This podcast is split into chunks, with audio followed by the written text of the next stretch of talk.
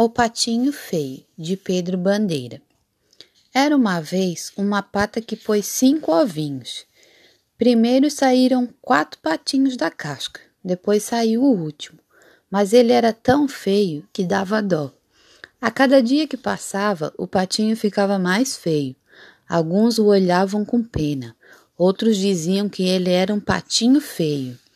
O patinho Feio vivia triste, não brincava com ninguém. Ele preferia ficar sozinho a estar perto daqueles que riam dele.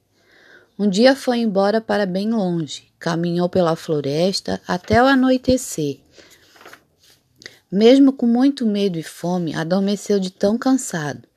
De manhã, quando acordou, foi procurar comida, andou até encontrar um lago, onde patos selvagens brincavam. O patinho feio quis falar com eles, mas, nem, mas um barulho de espingarda espantou todos e ele ficou sozinho novamente. O patinho feio resolveu ficar por ali mesmo, escondido. Havia muitos peixes no lago para ele se alimentar.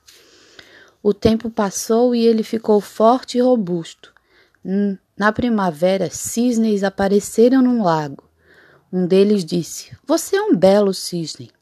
O patinho feio viu seu reflexo na água e descobriu que era mesmo um cisne. Sua felicidade foi tão grande ao perceber que não era mais o patinho feio.